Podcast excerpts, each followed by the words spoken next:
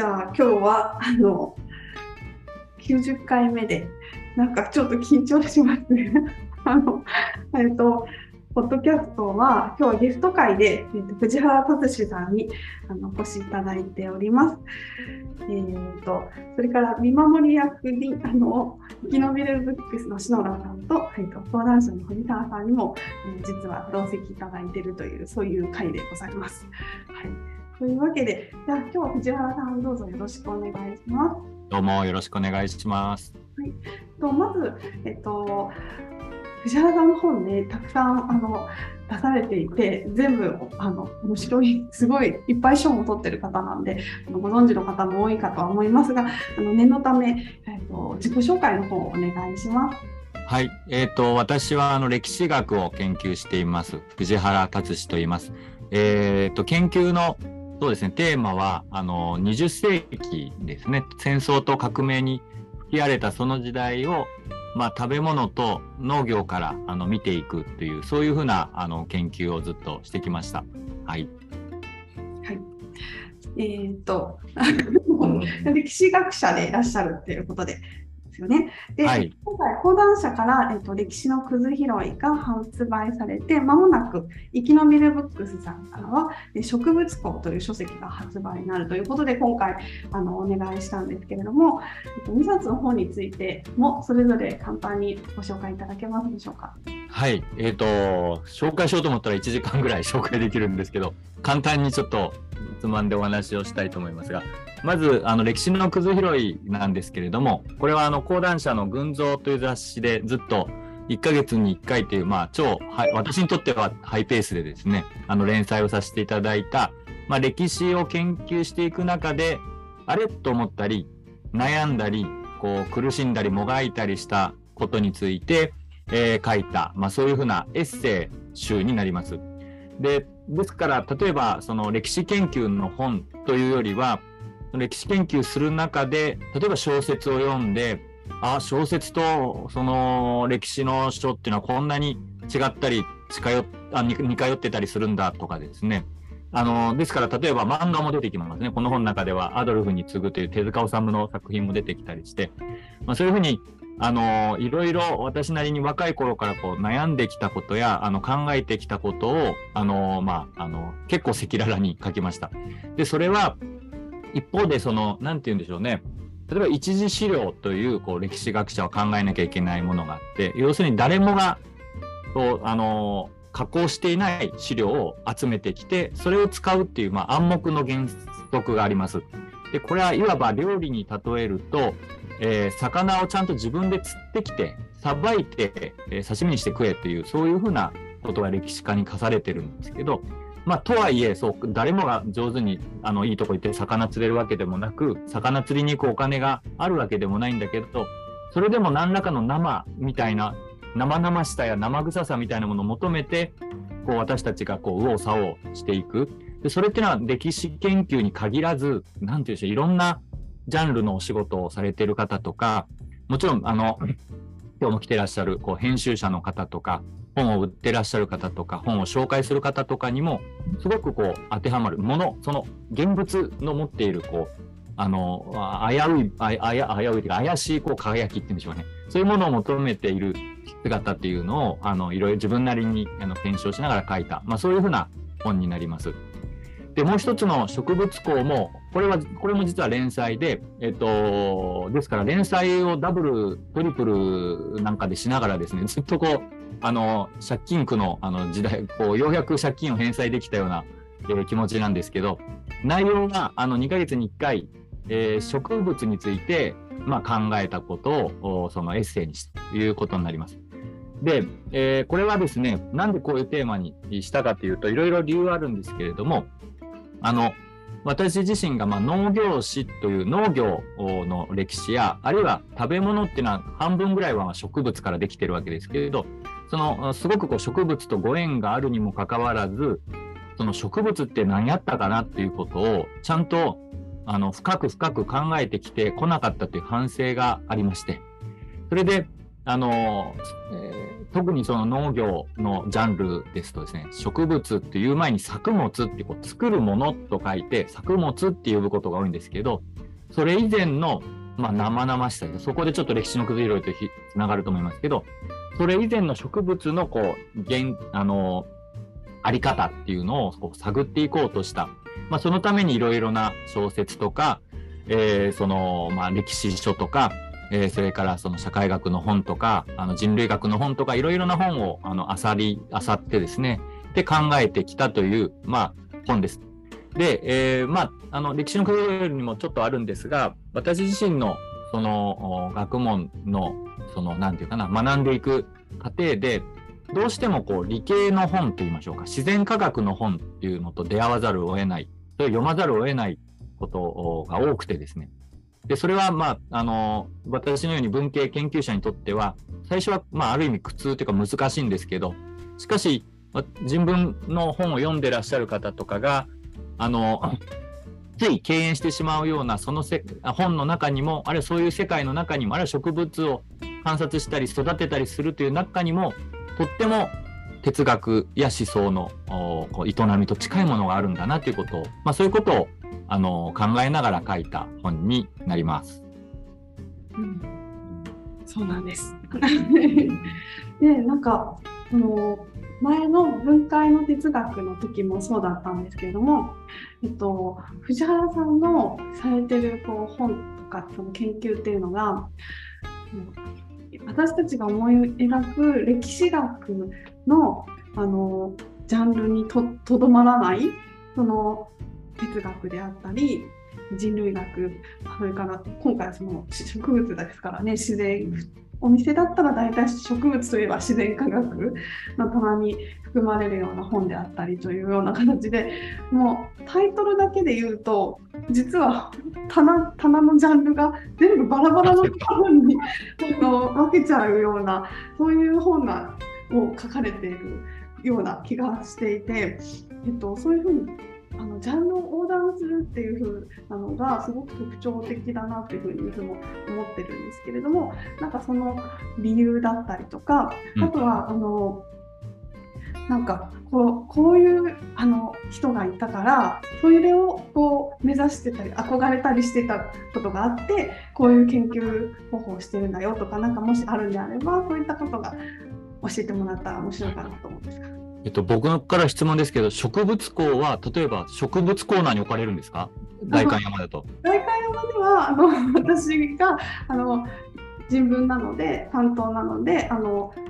藤原達史コーナーがすでにあるので大丈夫なんですけども多分他のお店とかでそんなにこうなんタイトルだけで本をあの並べる場合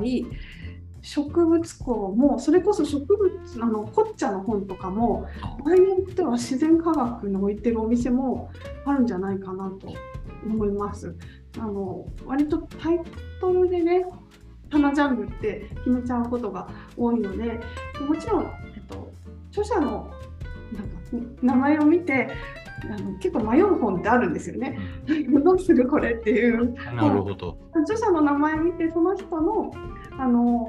ジャンルに仕分けることが多いんですけれども藤原さんの場合は歴史学というよりもこう思想っていう棚ジャンルでうちのお店では扱ってるんですがあの場合によっては歴史のコーナーのお店もあるのかなとかいろいろ想像が膨らみますが、はい、あありがとうございます。ななぜ聞いたかというと私の最初のナチスドイツの有機農業っていう本はあのルードルフ・シュタイナーの有機農法についても触れてるのであの、ある本屋に行ったらスピリチュアル系に置かれてたんですよね。僕の第一作が、すごいこうスピリチュアルな人っていうふうにイメージがあったらどうしようかって思ったんですけど、あの、まあ、それも含めて、それすごい楽しいなと思ったんです。なんかこう、ご、あの、自分がジャンルに関わらないでいろんな本棚に配置されてるっていうのが嫌じゃなくて、なんか楽しいなって思えた。で、それはなぜかなと思ったらですね、歴史のくず拾いにも実は書いたんですけど、私、こう、多流試合がすごく好きで、例えば、あの、歴史の崩れだとあれですよね、堀沢さん、あの、人類学者との、こう、あの、対話について一生抑えてるんですけど、その人類学の方が、に歴史学の話をすると結構噛みついてきていただいて、いただいてなんか変な日本語ですね。噛み、あの、すごくこう、こう、なんていうか、コンフリクトでは、いい意味のコンフリクトが出てきて、た、あの、なんか、あの、楽しい。だから、なん、あの、うんと、なんて言ったんでしょうね。なんか、で、それとともにやっぱ昔から私自身がすごくこう、なんか上から、え、ー、と、分類されるのが、あの、とても嫌いな人で、それ例えば最初にあったのは、えっ、ー、と、私テニスをずっとやってたんですけど、前衛と後衛に分けられるんですよね。で、それを先生によって分けられるんですけど、なんかそれがすごく違和感があるし、どっちもやりたいな。前でもボレーしたいし、あの、後ろでもラリーしたいしっていう、そういうすごく、あの、そういうところから、あと、まあ皆さんもお悩みになったと思いますけど、その文系か理系かっていうのを選ばされますよね。宮台さん悩みましたか？文系理系。私はもう文系しかなかったですね。そうか。いや、私はなんか、あの、あのね、えっ、と、生物とか数学がすごい好きであるんだけど、物理が全くできなくて。で、えっ、と、英語とか世界書もすごい好きだったんですけど、国語が全くできなくて、でもどっち、こう、生物と、こう、なんていうんでしょうね、こう、世界史を結びつけるような世界があったらいいのになと思いながら、勝手になんか文系に、勝手にというかな、なんか結局私無理、もう、あの、お前は理系の方が就職できるからって先生に言われて、反発して、あの、文系になったんですよ、高校の時に。だから、あの、なんか、そういう意味で、昔からなんか、もっとこう、正解史と生物とか、化学と哲学とかね、そういう組み合わせがもっと、もっと頭の柔らかい高校生、中学生にあっていいはずなのに、なぜかこう就職とか、えー、そういうあの大学に入りやすさとかでこう自分の興味があの分類され敷居がこうパチャンってなっちゃうことに昔からこう違和感っていうかすごい猛烈な違和感を感じてたもんですからおそらくこう大学に入ってそしてこう研究者になってで研究者になってしばらく本を書いてると結構その自由に書かせていただいたりするようになってなんかタガがあのいい意味でも悪い意味でもこう外れてきたんじゃないかって気がします。でそうすると結構今の時代ってあの複数の名詞を持つ時代だと思うんですよね。こう一人の人が実は一方で音楽をバンド、まあ、あのセミプロでやっていて他方で、えっと、小説を書いていたりするってこともよくありますしそれからあの、えっと、市役所で働いてらっしゃるんだけど夜になるとこうあの地域の人と一緒にこうあのみんななんでしょうね。例えば演劇をしたりとかその、えっと、ホームレスの人たちの支援をしたりとか、なんかこう二重、三重のこういろいろな名刺を持ってらっしゃる方っていうのを、今とてもこう、なんていうかな、あの、なんか見られるようになってきて、で、今野球でももちろん大谷選手のように、ピッチャーもやればバッターもやるみたいな、そういうなんか分類をを爽やかに超えていくあり方っていうのが今、あの、あって。で、これはあの別に新しいことではなくって、おそらくあのもっと昔の時代なんかは一人の人がある時は肉をあの焼いたり、ある時はあの、あの、なんていうかな、あのパンを焼いたり、ある時はこう狩猟に行って、ある時は魚を釣ったりというふうにですね、なんかいろいろなことを一人の人があのわやわやとやっていたと思うんですよね。でしかしそれが、まあ、すごい社会がとてもこうあの専門化して分類化していく中でだんだんとそういうあの、道場破りっていうんでしょうかね、そういうことができなくなってきているっていう中で、なんか、そういうふうな横断、自由にこう、いろんな考えるがままにいろいろふらふら、ふやふやふやっとこう、あっちゃらこっちゃら行くっていうのはすごく憧れがありました。で、あの、何かこう、理想とする人というふうな、あの、ご質問でしたけれども、まあ、あの、自分なりにやっぱりすごく、あの影響を受けたのはあのあの歴史のくず拾いでもあ歴史のくず拾いじゃないか植物校で出てくるんですけどゲーテがとにかくあの小説も文学をやるんだけど他方で他方で植物と動物にめちゃくちゃもうほとんど同じ情熱を注いでやってるし研究してるし論文も書いてるし詩も植物の詩や動物の詩もその本当に同じ情熱を注いで書いてるんですよね。でそれとともに例えば、あの、ゲーテのお家とか、あの、よく行くんですけど、ドイツに出張行った時に、やっぱりこう、石が置いてあるんですね、ボンと。で、彼は本を読むように、本棚もたくさん本がおりますけど、私みたいにこうなんか本をたくさん置いて、となんかあの囲まれて幸せだって思うじゃなくて、やっぱり本もあるけど、石を本を読むようにこう置いて、本本をあ、ごめんなさい、石をまさに読むっていうんでしょうかね。そういうふうな姿勢がすげえ、すごいすげえ、じゃすごいかっこいいなと思って。で、なんかあの、そんなのでですね、あの、憧れっていうんでしょうかね。あの、そういうじ、そういうふうにこう、ものを書く人が、そうやっていろんなところにあっちゃらこっちゃら行ってたんだっていうことが、あの、やっぱり面白い。で、そもそも今でも、あの、例えば植物学者の塚谷雄一さんなんていうのかは、やっぱり夏目漱石ですね。あの、大ファンでもう全部読んでらっしゃって、その中に出てくる植物とかをあの見ながら、あの、夏目漱石をある意味こう分析できるっていう。でそういうふうなことが、なんかもちろん、その、あのー、自分の、なんていうんでしょう、自分のやっていることを、おなんかおろそかにしてですね、その歴史学のあのルールとか、そういう型みたいなのとかをおろそかにしてを行くっていうのは絶対ダメだし、それは実は歴史のくず拾いの実は大きなテーマなんですけど、だけど、なんかあの、興味が持ったものをわざわざこう、なんだかこれは、あの、私の門外観ですからってことを僕絶対使わないようにしてるんですね。だからそういうふうなことで逃げるよりはぶつかって砕けてしまった方がよっぽど後の若い人たちにとってなんかあのえっ、ー、とプラスになるかなっていう気持ちもあって、まあ、ちょっと今、あっちゃらこっちゃらあの見ているという段階ですね。はい、ゲーテだったとは、すごいかっこいいですね。いや、でも僕はその全然ゲーテみたいな人になれないんだけど、でもすごく憧れがありますよね、そのね。うんうんうん、えー、そうなんだって。それで、あの、そのジャンルを横断してるのもあの分かっているんですが それプラスあの現場の人にも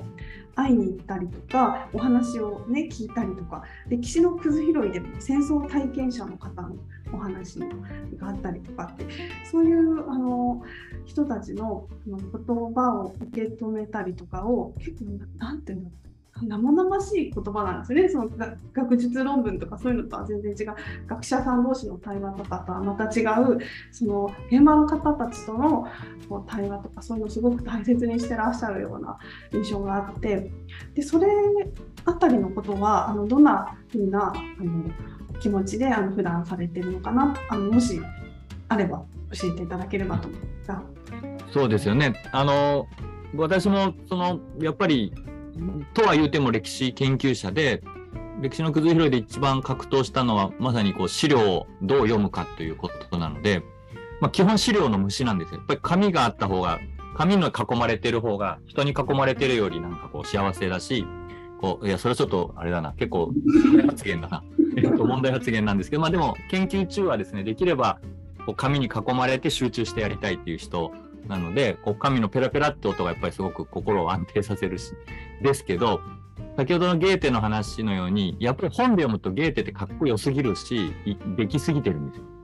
だけど、石原愛香さんの高くする詩人ゲーテって本好きなんですけど、あれを読むと結構変なやつだし、勝手に職務放棄してイタリアに逃げたりするような、まあ、結構あのいい加減なやつなんですよね。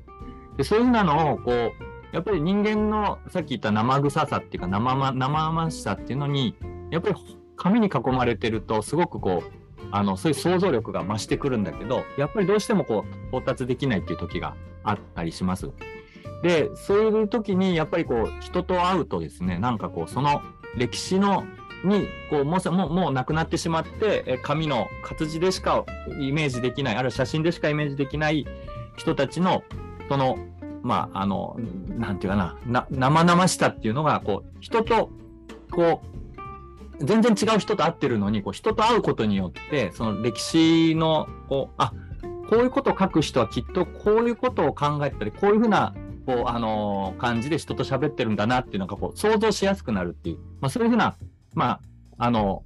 えー、歴史研究の一つのやり方としても、その人と会うっていうのは大事なんですね。だけど、実は私が言いたいのはそこではなくて、あのー、実は、なんて言うんでしょうね。あのー、私もその人に会いに行っていっぱい話を聞くことが、まあ、聞くことで、給食の歴史もそうですけど、そういうのですごく学んでいるように見ていただいてるんですけど、他方で、なんていうのかな、あの、やっぱりすごいその生々しい話を聞くのは結構辛い人なんですね。もしそれがすごく楽しくて好きだったら僕人類学を選んでたと思うんですけど、やっぱりフィールドワークをしたり、その現場で話を聞いてそれを聞き取ったりするっていうのに、なんていうかな、その、決してと得意な方じゃないんです。で、だけど、じゃあどうしてそんだけあの歴史の崩れ拾いでも植物校でもなんかこう生生の人が出てくるかっていうと、なんていうかな、あの、逃げられないっていうんでしょうかね。こう、やっぱり出会ってしまうんだ時に、その方の重重い言葉を、例えば歴史の崩れ拾いですと、あの、海軍兵のですね、竹本さんという方が出てくるんですけど、この方は90歳の前半の段階で、まあ、あの、私のある、えっと、文章をですね、書いた、あの、えー、兄弟有志の会の、えー、声明書を読んで、会いたいと。で、兄弟生の前に喋らせてくれっていうことで、まあ、手紙が来るんですけど、まあ、すっごいこう、熱がこもっていて、とにかくこの世界を変えなきゃいけない。この、今の戦争が忘れられていくこの現状を変えなきゃいけないっていう使命感に駆られていて、しかもご自身も、やっぱ自分の部下をですね、餓死で目の前で亡くしているっていう、本当にこう、あの、辛い思いをして、今でもその思いを、あの、今でも亡くなってしまいましたけれども、私がお話を聞いた時もずっとその思いを抱えて、あの、喋ってらっしゃる方なんですよね。いろんなとこで講演をして。で、実際その人の方のこう講演を、あの、企画して話した、あ話してもらったってことを歴史のくず拾いで書いたんですけど、ものすごい声が大きいんですよ。でも怒鳴るような声で自分の対戦争体験を語るっていうので、もう最初も頭がクラクラクラクラして、で、あの、今でも本当覚えてますけど、こう、あの、ミドウェー海戦の時に、船の上で甲板に乗った時に、バババババって撃たれるんですけど、全然痛みは感じなかった。だけど、ある、気づいたら隣の友人が、ほら、ここ入ってるよ、銃、銃弾が入ってるよって言われて、あ、あ、それ、これ入ってるのかって感じで、こう、お話しされてたんですけど、なんかそういう一つ一つの傷の状況とかも含めて、とても歴史資料からは、あの、なんていうか、私がこう感じる、取ることのできない、えことをですね、やっぱり、あのー、もうまさにこう、私がこう、そのお手紙をいただいて逃げられない状況にあるっていうふうに、そういう状況になるとですね、そういうことを聞かざるを得なくなるっていう状況があると思うんですよ。聞きたいんじゃなくて、聞かざるを得なくなるっていうんでしょうか。でも、やっぱり私たちの社会ってそんなに自由っていうか、な聞きたいところに行って聞きたいことを聞いて帰ってくるっていう社会では全然なくて、本来は、そういうふうな、あの、歴史の商人たちの声に、もう、胸ぐらをつかまれて聞いてよって呼ばれていることは、本来普通であったり、えー、すると思うので、だそういうふうな、あの、状況に陥って、そこから逃れることができないっていうのがむしろ実は正直な特に歴史研究、現代史をやってる人間として、正直なところですね。だから、あの、えっ、と、奥田智さんが、あの、えっ、ー、と、ホームレスの支援されている北九州の奥田さんが、まあ、あの、くず拾いで出てくるんですけど、彼もやっぱり逃げ遅れてしまうってことをずっとおっしゃっていて、出会ってしまったホームレスと、うん、どうしよう。でも、うんってこう悩んで、かわい、この人なんとかしてあげたいって思いながらでも、っていううちにみんながもう悩んでるうちにいなくなって自分しか取り残されていない。そこから始まるんだっていうことをおっしゃっているのとすごく共感するんですよね。でもっとその状況っていうのかな。あの、ごめんなさいね、ずっと喋ってるけど、あの植物校も結局植物っていうのはその場に根を張ったら、えっと、例えば東京に根を張ったら京都に移住するってことは人の手を借りないと無理なんですよね。ででそのでもその状況に縛ら縛られてると人間が見てしまう状況はでも植物にとっては決してその、えっと、人間の感覚でいう不自由って言い切れない部分があるっていうことが植物校のメッセージなんですよ。でこれもこれと似てるっていうか私たち自身も実はそんなに自由に振る舞えてないはずだし自分自身もこう何らかの場所とか場所性とかこうあの誰かから話を聞いてくれって言われてるような状況からうん、決してそんなあのふらふらと自由にこうあの出られるわけじゃないってことをやっぱりねこう2つの本書きながらすごく感じてましたね。はい、うん、なるほど。そうですか。えっ、ー、とそれからですね、うん、なんかたくさん本出されてるんで、えっ、ー、とあのかつて、とかもう全部つながってると思うんですけれどもあのナナチスとか大日本帝国満州などとかの大きなテーマを扱ってる本が多かった中でこう近年こ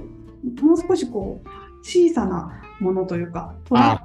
が食をめぐるコミュニティとか、うん、今回の歴史のくず拾いまさにねくず拾いですし植物もそうですけれどもあの小さなものとか足元にある身近なものにあの焦点を当ててるような本を出されてるような気がするんですがその変遷とかがもしあるならば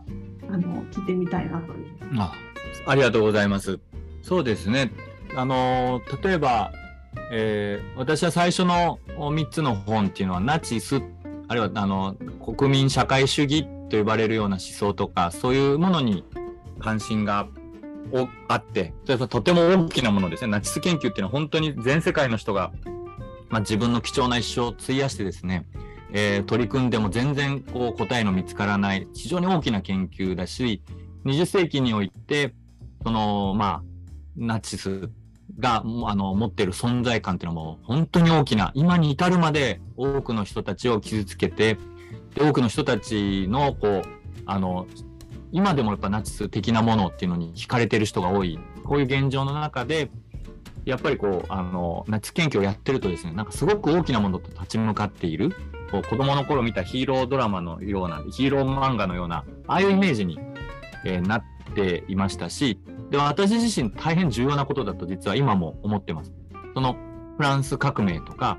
えっ、ー、と、その、えっ、ー、と、ナチスとかスターリニズムとか、えっ、と、ローマ帝国とか、私たちが誰もが知っている、しかしとても重要な現象っていうのに、真正面からぶつかっていくっていう、今結構実は、えっと、そういうことが、そういうことを真正面からぶつかろうっていう若い研究者が少なくなっていることも実は問題でして、で、それはやっぱりもっとこう大きなものにあえてぶつかっていくっていう試みも今後なされる、なされていった方がいいっていうのは私の一方で考えがあります。で、今は、まあ、あの、今回の本は13冊目と14冊目ですけど、今回はまあたまたまこう小さなものとかさっきおっしゃっていただいたように、えっ、ー、と、大きな物語からこぼれ落ちてしまうものたちっていうのに関心が持ってます、関心を持ってますけど、でも、やっぱりそれも、その私たちを生きている世界にのな世界っていうものがやっぱりどういうふうに構築されていてどういうふうにこう私たちの行動とか考え方をこう規定しているのかっていうこととやっぱりこう密接に絡んでいるので僕自身大きな問いを失ったわけでは全然ないんです。2つの本で決して失ってるわけじゃないんですけどただそのさっき宮台さんおっしゃられたようにおっしゃられたようにこう変遷っていうことを申し上げるならやっぱり気づいたんですよね。やっぱ大きなナチズムっていうのを大きな研究をしていると、すごくもあの私たちがふっとこう漏れてしまうようなことがいっぱい存在したんだ。例えば、ナチ時代にゴミ処理はどうなってたのか。すごくこう、私たちの毎日の仕事、ね、毎日ゴミ捨ててますよね。で、集めてゴミ袋に入れて、あれ、どうだったんだろうかとか、前、ご飯って普通のこう、あれだけこう人々が迫害されて殺されて外でえあのショーウィンドウとか叩き割られていてる中で一般の人たちはどんなものを食べてたのかなとかですね。やっぱりこうあの大きなまあ、僕は大きな名詞って言いますけど大きな名詞とか大きな出来事で語ってるととってもとってもこう私たちの身近なものが漏れてるってことにやっぱナチのキッチンぐらいですかねを論じながら気づいてきたんですよね。でそれでも実はナチズムとかスターリニズムにしても、えー、そのナポレオンにしてもああいう体制の考える時に必ずやっぱ自分たちの生活とか暮らしとか普段のあのものの延長としてしか政治はないのでそういうものをちゃんと見ないでやっぱりこう空中浮遊したなんかすごく大きなものだけを捉えてると天空の城ラピュタになっちゃうんですよね。遠くに浮かんでいるものをこう遠くで眺めて描写する。そこで、例えば今回も歴史の崩れがゴミだったり、植物工だと根っていうふうに誰もが目にしあ、ほとんど目にしないような土の中の、えーと、根っことその土壌との関係みたいな、何かこう、あの、えーと、目にしないものにこそ、実はその壮大なこう歴史の世界を語る上で絶対に欠かせないものがあるっていうことですね。やっぱりこの今ちょうどそういう自分の歴史的にもそういう時期でそういうのちゃんと見て見た上でもっとこう大きな問題にもう一回ぶつかっていきたいなっていうそのいうふうなあの今こ心情っていうか心持ちっていうかそういう感じですね。はい。なるほど。吉井さんからも何か質問とかありますか？どどうですか？いやあの話すごく楽しくてあのただの視聴者みたいになってるんですけど あのその多分今の話とはあのあんま関係ないかもしれないですけどあの藤原さんその食とかのあの友達されてて、あの何か美味しいご飯というか、ご飯好きなのかなと思って、まあ、多分ドイツとかも行かれてると思うんで、なんかこう、好きな、好きなご飯。聞いてみたいなと思いまあのそうですね、好きなご飯っていうか、この前、えっと、あのあ私、納豆が好きなんですけど、納豆ご飯がすごい好きなんですけど、あの結構こう、なんて言うんでしょうね、えっと、好きなものっていうかこう食べた時のこう感覚っていうのは結構場所とかその時代によって結構変わっていくなと思ってその納豆も僕小学校の時あんまり好きじゃなかった時が一回あったんですけどやっぱりこうもう一回ぶり返してきますぶり返してくるというかですねこうなんかあやっぱりこう小さな頃の味っていうのは結構覚えていたりするんですよね。でこれ何が言いたいかというとやっぱりこうあの食べ物の記憶っていうのはあの抑圧されてたりとか小さな頃食べたけど忘れてたりとか、その、なんか私たちを形成してるのに、ものすごく忘れやすいものとしてあるんだけど、なんかね、突然ある時こう、ずっと蘇ってきて、それを食べたりとか、その、なんかそういうふうな、あの、二度三度こう出会い直せるものだと僕は食べ物って思ってるんですよね。で、それを私おはぎが好きなんですけど、おはぎも、えっと、小、えっと、えっと、実の農家の家で暮らしてたので、えー、農家だとちょうどこう、あのー、あこれから稲刈りだっていう時に力つける時に、えー、昼食昼ご飯をまああのー、いわば、えっとカットするためにおはぎを大量に作るんですよ。でご飯とかおはぎをこおはぎを食べおはぎっていうかまあぼた餅ですねなんかもうこれぐらいのこんな巨大なあの、私の顔の半分ぐらい巨大なぼた餅がもうブワーっと並んでて、それを食べるんですけど、えっ、ー、と、私嫌いじゃなかったんですけど、これ毎日出ると、本当にもう、あの、私の体はあんこかってぐらいになるんですよ。で、すごい最初嫌だったんですね。そのだんだん嫌になってきて、昼ご飯も、毎日昼ご飯、朝ご飯も今日、あおあのぼ、ぼた餅かみたいな。で、田舎のぼた餅なんで、とにかく京都みたいな、こんなちょこっとしてですね、パクって食べて、こうお上品にこう、ピピピって切ったりして、レベルじゃないですから、もうなんかもう箸で腐ってさして飲み込んで味噌汁で流すようなもんですから、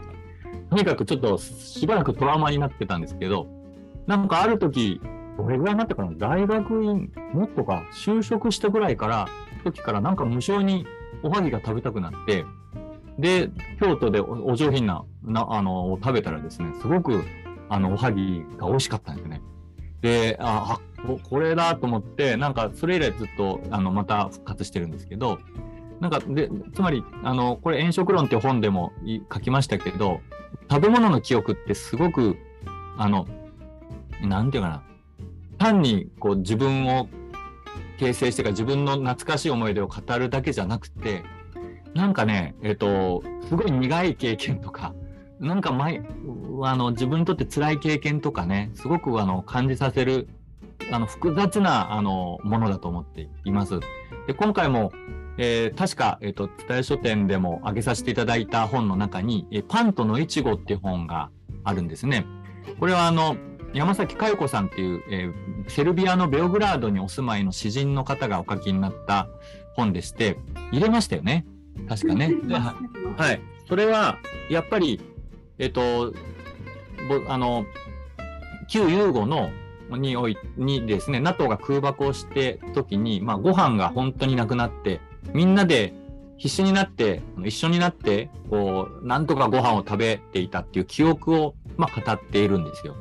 で、そのご飯っていう記憶から見えてくる戦争の1990年の代の内内戦を描くっていう本で、で私はすごくそれを今回推薦っていうか、あの私の作った一つの本として掲げている理由は、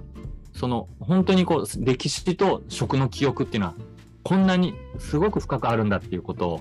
なんですね。で、これで終わりますけど、要するに山崎さんの本は、その1990年代のユーゴ内戦の時の食の記憶について語ってるのに、のにですよ、突然、ナチス時代にユーゴがこうあの占領された時の記憶とか、記憶がこう芋づる式にっていうんでしょうか、こう50年、70年ポンと飛んで違う時代にこうつながっていくんですよ。食を語ってるだけで。で、それがなんかあのあこの歴史のあり方歴史を学んでいくあるいは研究していくあり方とこう記憶食を通じて記憶が蘇っていくあり方っていうのをがなんかですね私にとってすごく新鮮でですねそういう意味で、まあ、よくあの私もあの学生にですね今まで食べた中で一番美味しかったものは何ですかっていう幼稚園でも聞けるような質問を聞いて それでみんなとこう一緒に議論するっていうことをやってたりしますね。はい、あありがとうございます。そうなんですよ。なんかあの仕立て屋のサーカスっていうあのうちでもねイベントもやったことある菅さんとかがやってらっしゃるのにあの藤原さんがこの間夏頃でしたっけねあのゲスト出演されて私も見に行ったんですけどそこでもあの食べ物の記憶についてあの皆さん会場の皆さんにね聞くみたいな機会があってなんか全然あのすごいいい。ね、めちゃくちゃあの肝になる質問をよし、吉見さんにしてもらってありがとうございます。で、あの、さっきあの、パンとのいちごの話しましたけれども、えっと、大会のスタジオに1月1日から、えっと、この2冊の本の観光記念で、藤原達史の頭の中というタイトルで、あの、5つのテーマに沿って5冊の本を各5冊ずつあの本をセレクトしていただいたというあのちょっとスペシャルなフェアを 年末にかけてやりますので、えっと、そちらの方もあのぜひ細かく1冊ずつコメントもいただきまして、選書のリストも今作成中です。なので、そちらもぜひあの見ていただきたいのと、それから11月14日には、あの藤原さんとあの猪瀬さんとのあの対談のイベントもあるので、そちらも皆さんぜひ来て、来て、見てくださいねっていうことも、ちょっと宣伝させていただきます。あ、11月16日でした。日にち間違えましたね。16日で、えー、とやる予定です。はい。こんな形で大丈夫でしょうか？はい。じゃあ今日はこちらであの終了とさせていただきます。藤原達さんゲスト、それから、えっと、生き延びるビッの篠田さん、講談社の藤沢さんに見守っていただきました。では本日はありがとうございました。ありがとうございました。